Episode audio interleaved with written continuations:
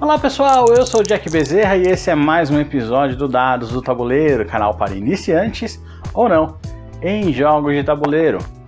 Nesse novo vídeo da série Academia dos Dados, eu vou continuar falando sobre mecanismos de acordo com o livro Building Blocks of Tabletop Game Design, an Encyclopedia of Mechanisms, dos autores Geoff Engelstein e Isaac Shalev.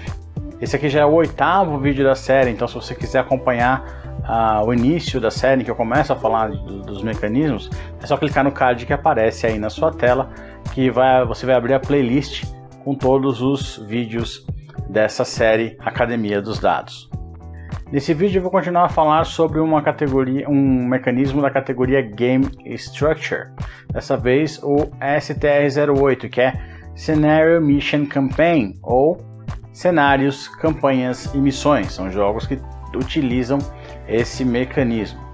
Uh, como de costume, eu vou falar sobre os conceitos e explicações de, de uh, Shalev e Engelstein, uh, ilustrado por fotos das, dos jogos que utilizam esse mecanismo e os respectivos anos de lançamento e seus designers. Vamos lá?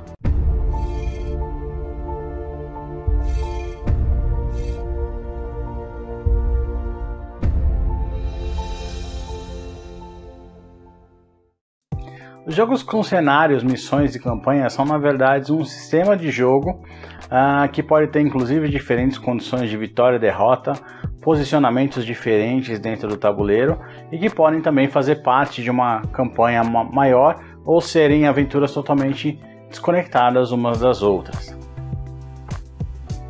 A base desse tipo de jogo é a contação de histórias, os jogos de guerra e RPGs. A ideia é de uma experiência que ocorre em múltiplos episódios planejados para serem jogados de maneira sequencial.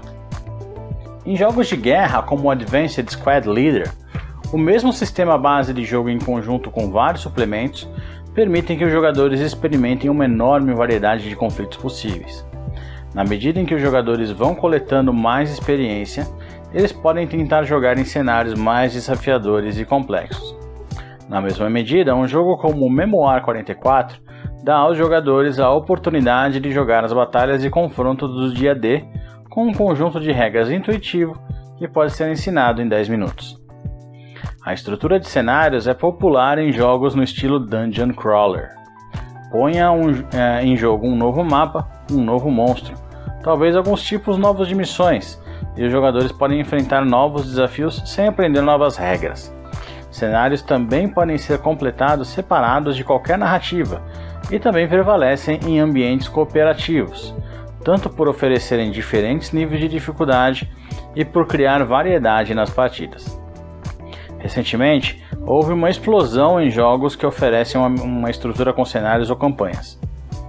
Até mesmo o Catan, com Seafarers of Catan, recebeu cenários de jogo, mas jogos que já são desenvolvidos com essa estrutura, como The Seventh Continent, Max vs Minions, Near and Far, e dungeon crawlers como o Pathfinder Adventure Card Game e o Gloomhaven dispararam em termos de popularidade.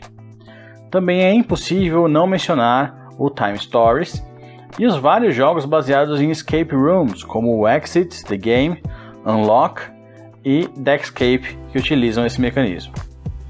Apesar de cada caixa ser uma experiência única, o sistema de jogo é altamente similar e esse tipo de jogo pode ser considerado nesse mecanismo em termos de estrutura. E é até mesmo possível considerar que os mapas de Age of Steam, as expansões do Power Grid, as variantes standalone de Ticket Ride, desde a Europa até o New York, o Pandemic Iberia e Cthulhu, e a série Mystery Rummy como cenários que são vendidos separadamente para esses jogos. Então é isso, pessoal. Espero que tenham gostado. Se gostaram, curtam o vídeo para ajudar na divulgação. Inscrevam-se no canal e não deixe de acompanhar os novos vídeos que saem todos os domingos às 20 horas. Até o próximo Dados do Tabuleiro.